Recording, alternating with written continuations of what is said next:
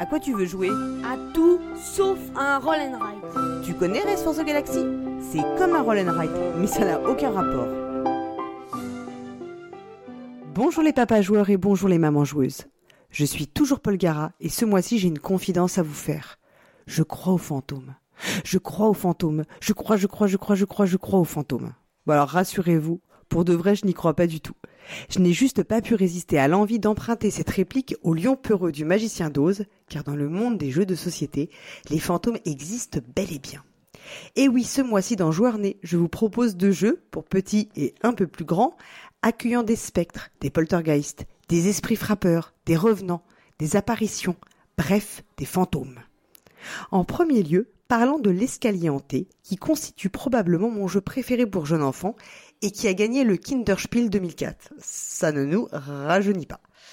Édité en France par Gigamic, disponible chez les Philibert au prix de 24,90€, L'escalier hanté est un jeu de Michel Le, mais oui, une femme, Shannon, illustré par Rolf Vogt et recommandé pour les enfants à partir de 4 ans.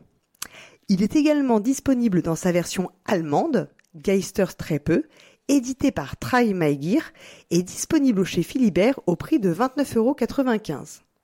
Alors entre nous, j'ai la version allemande car j'avais cru comprendre des retours clients que le matériel de celle-ci était plus réussi que celui de la version française. Alors un peu de préjugés, hein, c'est la Dutch Qualitat. Donc dans l'escalier hanté, les joueurs incarnent des petits fantômes qui doivent gravir l'escalier d'une tour en ruine afin d'en atteindre le sommet en premier. On jette le dé et hop, on avance du nombre entre 1 et 4, figurant sur le dé.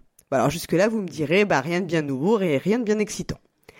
Mais attention, le dé comporte deux faces sur lesquelles figure un sympathique petit fantôme.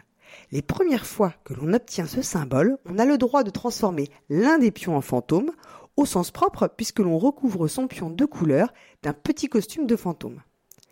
Et ce qui est alors très fort, c'est que le haut de la tête du pion est aimanté et reste ainsi bien accroché au costume de fantôme. Ainsi, rapidement, chaque pion de couleur a totalement disparu pour laisser place à de simples fantômes blancs, tous identiques. Pas question bien sûr de soulever les pions pour vérifier sa couleur, hein. on doit se contenter de les laisser glisser dans les escaliers de la tour.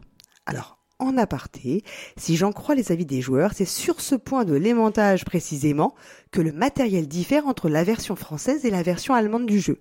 Mais je me contente là de colporter ce qui est peut-être une terrible légende urbaine, puisque je n'ai pas pu me livrer moi-même à un véritable comparatif des deux versions. Donc avis aux auditeurs pour les commentaires. C'est donc ensuite que le jeu prend toute sa saveur, car à chaque fois que l'on révélera un fantôme avec le dé, on devra intervertir deux fantômes sur le plateau de jeu.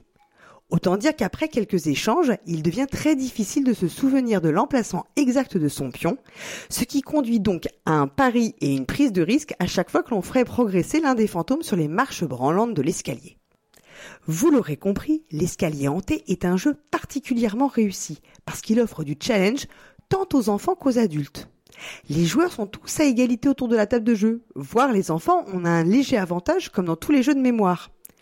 Et lorsque l'on parvient enfin à faire progresser un pion au sommet de la tour et que l'on révèle le pion caché sous le fantôme, ça, ça constitue un moment particulièrement amusant du jeu. Quant au matériel, si le plateau de jeu reste un peu austère à mon goût, oui, l'illustration d'escalier reste très très simple et aurait probablement pu être un peu plus recherchée, les costumes de fantômes que l'on enfile au pion colorés sont réussis et rappellent le fantôme Playmobil phosphorescent de mon enfance.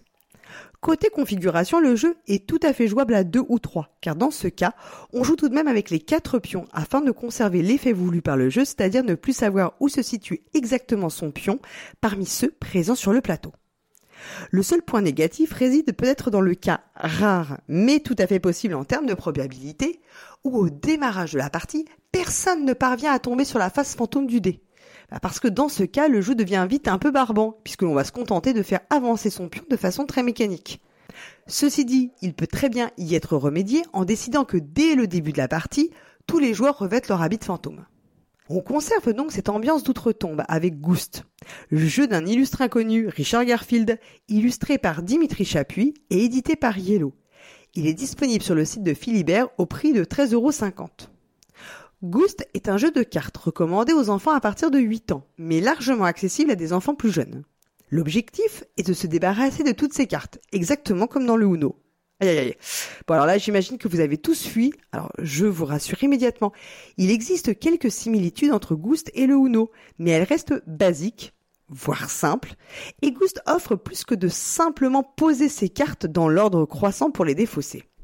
En effet, dans Ghost, chaque joueur reçoit quatre cartes qui constituent sa main, ainsi qu'un nombre de cartes, fonction du nombre de joueurs, que l'on pose face cachée devant soi et qui constituent son manoir. Dans un premier temps, on joue uniquement avec les cartes que l'on a en main.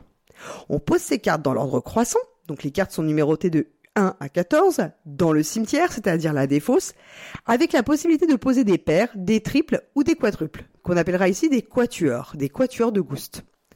Poser une paire ou un triple implique de rejouer, tandis que poser un quatuor de Ghost permet de vider le cimetière et donc de bannir les cartes déjà défaussées jusqu'à la fin de la manche. Un quatuor peut également être formé si l'on joue par exemple une carte identique à un triple ghost précédemment posé. On pioche alors dans la crypte la pioche pour toujours avoir au moins 4 cartes en main. Et si l'on ne peut rien poser, bah évidemment on pioche, et si la carte piochée ne peut pas être posée, ben on ramasse toutes les cartes défaussées dans le cimetière.